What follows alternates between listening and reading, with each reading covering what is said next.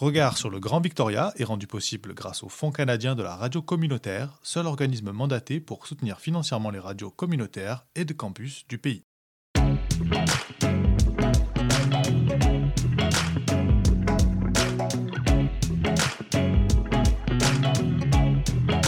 Regard sur le Grand Victoria.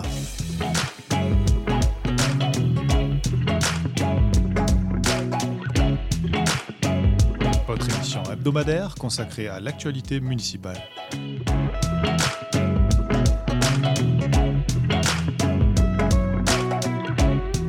À retrouver tous les mercredis à midi et en rediffusion le samedi à 10h sur les ondes de Radio Victoria 107.9 FM. Mais aussi en balado sur radiovictoria.ca.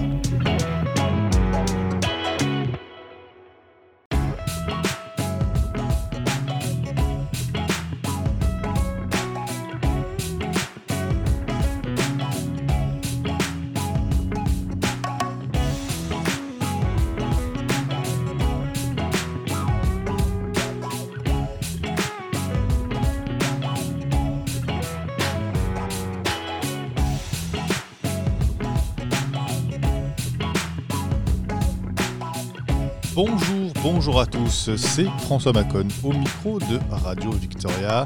Merci à vous, chers auditeurs du 107.9 FM, d'être fidèles à votre 27e désormais émission de Regard sur le Grand Victoria. Nous sommes ensemble aujourd'hui pour revenir sur le décompte final après réception des bulletins de vote par correspondance de l'élection provinciale de la Colombie-Britannique qui, nous le verrons, conforte encore plus l'avance des néo-démocrates.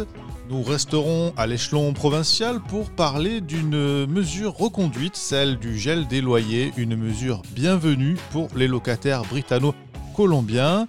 Et puis nous irons à Victoria où un groupe de militants construit et installe des douches pour les sans-abri dans le parc Beacon Hill sans le consentement préalable de la mairie, la mairie de Victoria qui devrait se pencher sur ce dossier aujourd'hui en conseil municipal. Nous y reviendrons avec euh, un extrait sonore de la maire Lisa Helps. Et puis nous resterons à Victoria avec euh, l'arrivée prochaine des élections partielles du conseil municipal qui vise à pourvoir un siège vacant. 11 candidats sont en lice et ont déposé en mairie en temps et en heure leur acte de candidature. Nous reviendrons également sur les conditions dans lesquelles vont se tenir ce vote, conditions particulières en temps de pandémie. Nous vous dirons tout pour savoir comment voter à ces élections partielles du 12 décembre prochain. Mais tout de suite, on commence avec le décompte final et les résultats définitifs de l'élection provinciale en Colombie-Britannique.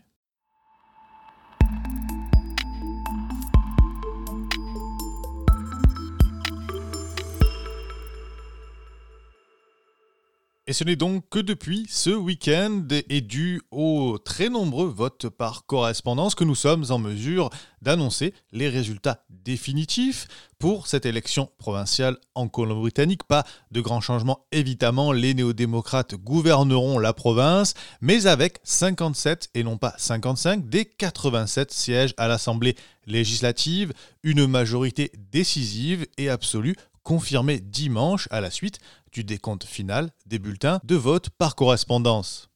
Le parti du Premier ministre sortant John Organ était en tête donc dans 55 circonscriptions le soir des élections générales, avant qu'Election BC ne commence à compter les centaines de milliers de bulletins de vote par correspondance ce week-end, et le nouveau Parti démocratique obtient donc deux sièges supplémentaires à Vernon Monashi et à Abbotsford Mission. Au total, le NPD a obtenu plus de 899 000 des 1,88 millions de voix exprimées aux élections de 2020, comparativement à 637 000 pour les libéraux de la Colombie-Britannique et 283 000 pour les Verts. Les libéraux remportent, eux, 28 sièges, dont l'un est en attente d'un dépouillement judiciaire de contrôle en raison des résultats très serrés. Nous en parlerons un peu plus tard. Les Verts détiennent donc désormais deux sièges. En fin de compte, les néo-démocrates ont remporté des victoires dans chacune des quatre circonscriptions où la lutte était très serrée, devançant ainsi les libéraux dans deux d'entre elles au cours du décompte postal. Dimanche, le candidat néo-démocrate Arwinder Sandhu, militant communautaire et infirmier, a officiellement pris place dans la circonscription de Vernon-Monachi, un bastion libéral de longue date. Le candidat libéral sortant Eric Foster y avait été élu pour la première fois en 2009. Le néo-démocrate Henry Yao, défenseur de la communauté et ancien travailleur social auprès des jeunes, a été confirmé dimanche à Richmond South Center avec 179 voix de plus que la libérale Alexa Lou. Le NPD a également remporté deux autres courses serrées dans les circonscriptions d'Abbotsford Mission et Chilliwack-Kent. West Vancouver Sea to Sky devait être le premier siège vert continental jusqu'à ce que le libéral sortant Jordan Sturdy devance Jérémy Valeriot candidat malheureux des Verts par seulement 41 voix samedi dans la nuit. La marge très étroite déclenche automatiquement un dépouillement judiciaire, a déclaré Election BC, et il revient à la Cour suprême de la Colombie -Britannique de fixer une date. Sonia Furstenau garde son siège à Covinchan, tout comme Adam Olsen dans la circonscription de North et des îles du Golfe. Avec deux sièges donc, et même s'ils perdent West Vancouver Sea to Sky après l'eurocomptage, les Verts pourront toujours conserver le statut de parti officiel à l'Assemblée législative. En effet, la loi portant modification de la Constitution adoptée en 2017 a réduit le nombre minimum de sièges requis de 4 à 2.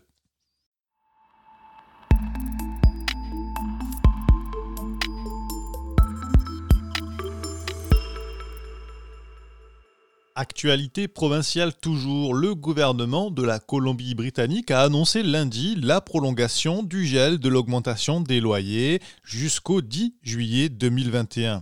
Cette mesure mise en place en mars dernier devait prendre fin en décembre. La reprise des expulsions est par contre, elle, maintenue. Il s'agit donc d'une mesure provisoire pour assurer la stabilité et un préavis aux locataires et aux propriétaires pendant la prestation de serment d'un nouveau cabinet suite aux récentes élections dont nous parlions précédemment. Les augmentations qui devaient avoir lieu le 1er décembre 2020 sont donc annulées, de même que toutes les augmentations en attente jusqu'en juillet. La ministre des Affaires municipales et du Logement, Célina Robinson, a déclaré, et je cite, Nous savons que de nombreux locataires sont toujours confrontés à une perte de revenus et que même la moindre augmentation de loyer pourrait être extrêmement difficile. La province avait initialement gelé les augmentations de loyer le 18 mars 2020, une mesure qui devait expirer donc le 1er décembre ainsi, les locataires qui ont reçu un avis d'augmentation après le 30 mars 2020, y compris les augmentations fixées pour le 1er décembre ou plus tard, sont en droit d'ignorer ces avis et peuvent continuer à payer le montant actuel de loyer jusqu'au 10 juillet 2021. Si vous êtes propriétaire ou locataire et que vous avez des questions, vous êtes encouragé à communiquer avec la direction de la location à usage d'habitation au 1 800 665 87 79 au 1 800 665 87 79 ou par courriel à hsrto@gouvernement.bc.ca.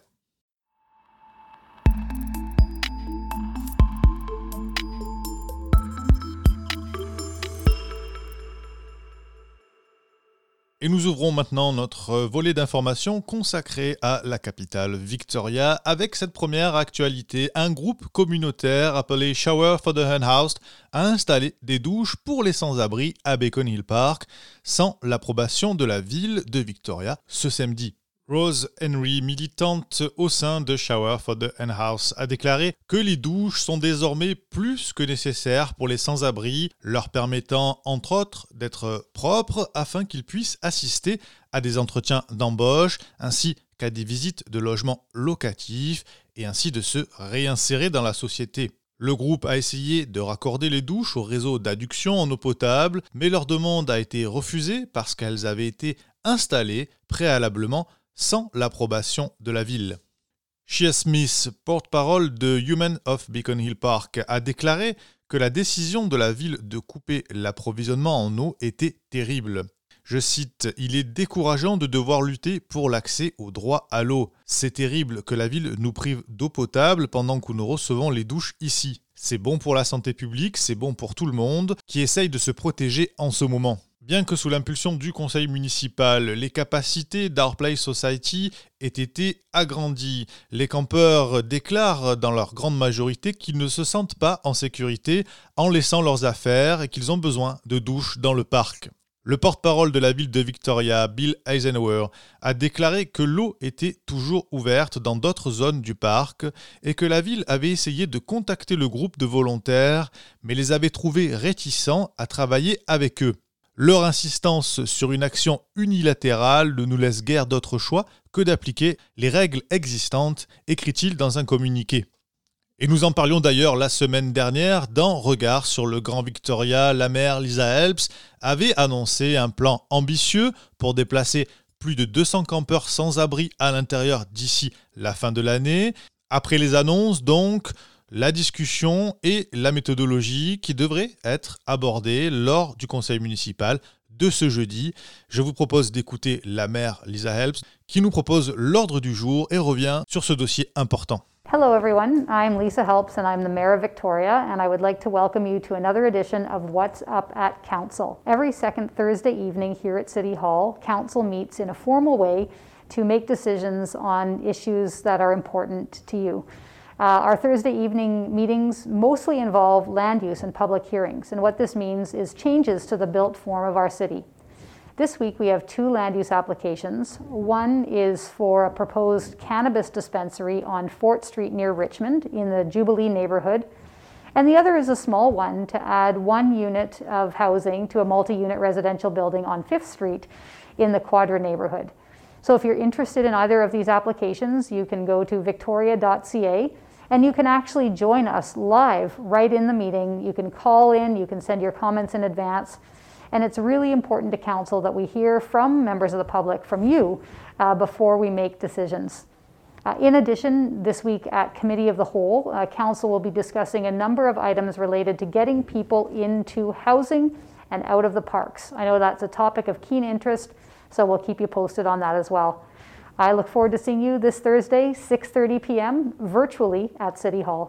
Nous reviendrons donc évidemment la semaine prochaine sur ce projet ambitieux de loger 200 personnes d'ici la fin de l'année et puis sur les deux autres modifications qui seront apportées au règlement d'urbanisme.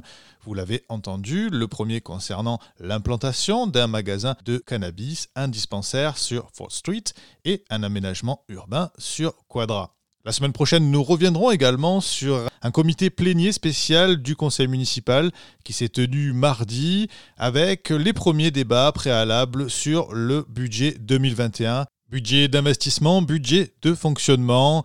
La ville, comme beaucoup d'autres gouvernements locaux en Colombie-Britannique et partout dans le monde, font face à de nombreuses incertitudes dues à la pandémie Qu'en est-il des ressources disponibles? Quels seront les investissements qui pourront être réalisés dans les années à venir? Nous reviendrons en détail sur le projet de budget prévisionnel 2021 de la capitale.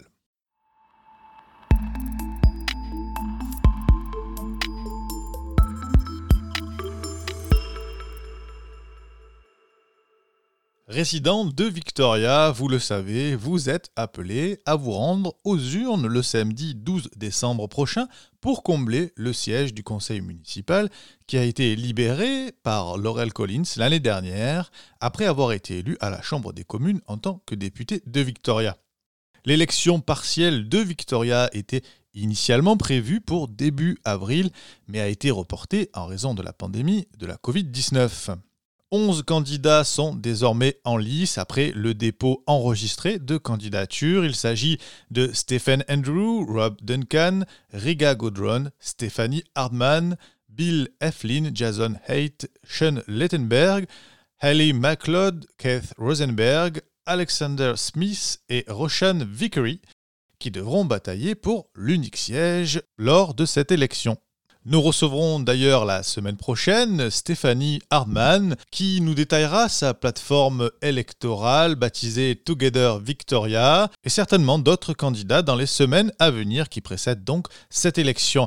En attendant, Radio Victoria vous dit comment voter lors d'une élection par temps de pandémie. Des mesures spéciales ont été mises en place, notamment le vote par correspondance et le vote en bordure de route. Je vous dis tout dans un instant.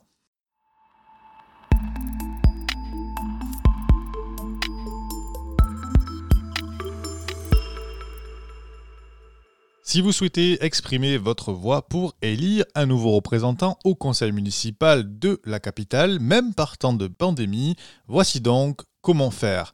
Vous aurez plusieurs options, soit le vote le jour du scrutin général, nous y reviendrons, le vote par anticipation, le vote en bordure de route et le vote par courrier. Le jour du scrutin général pour l'élection partielle sera le samedi 12 décembre de 8h à 20h.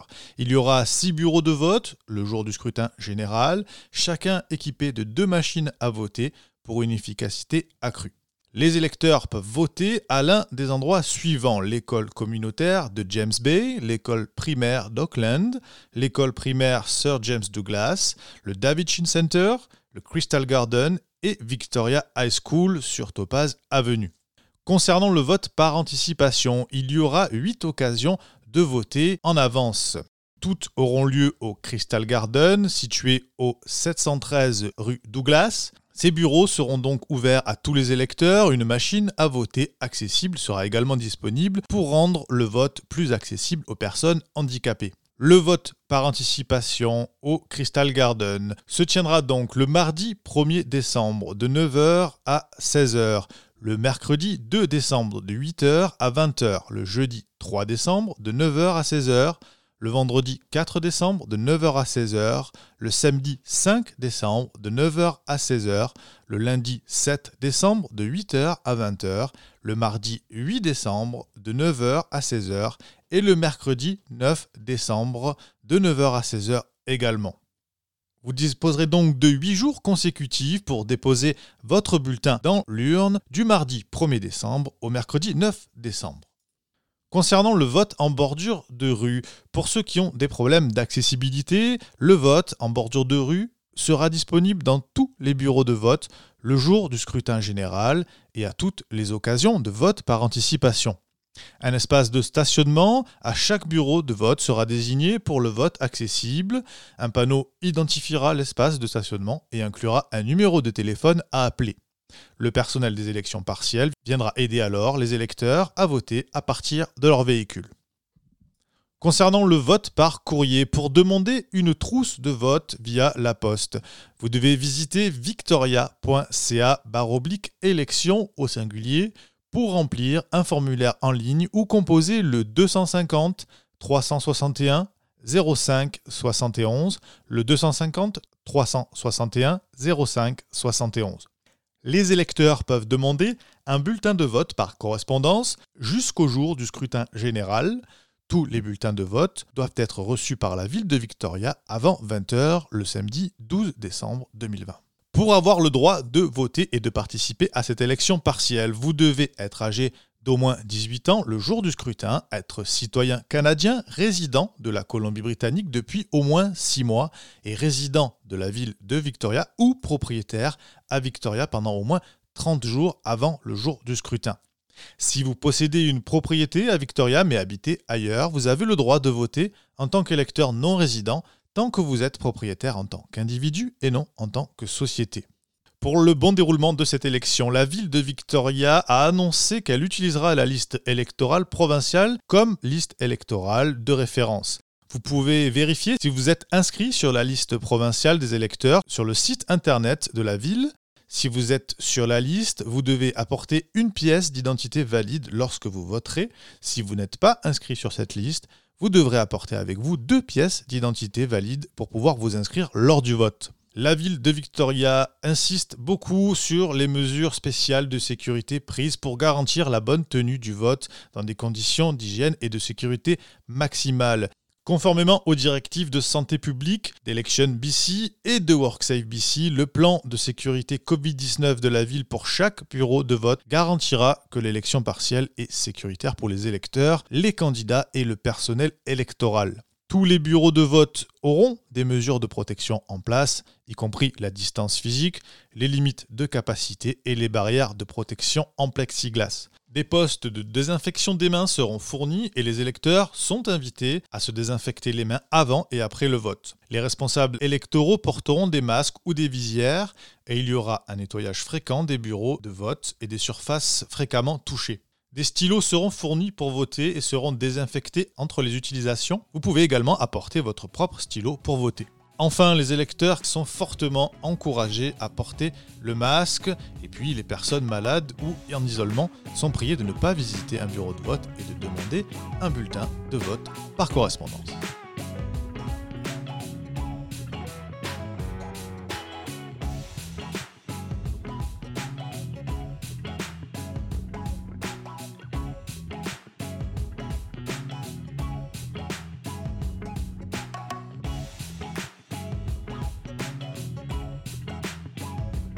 C'était François Macon au micro du 107.9 FM. Merci à vous, chers auditeurs de Radio Victoria, d'avoir suivi ce nouvel épisode de Regard sur le Grand Victoria. Je vous donne rendez-vous mercredi prochain pour une nouvelle émission avec de nouveaux invités, notamment des candidats et candidates à l'élection partielle de Victoria. Je vous souhaite d'ici là de passer une excellente fin de semaine, de prendre soin de vous par ces temps difficiles et je vous retrouve donc mercredi à midi pour une nouvelle émission de Regard sur le Grand Victoria avec grand plaisir. À très bientôt.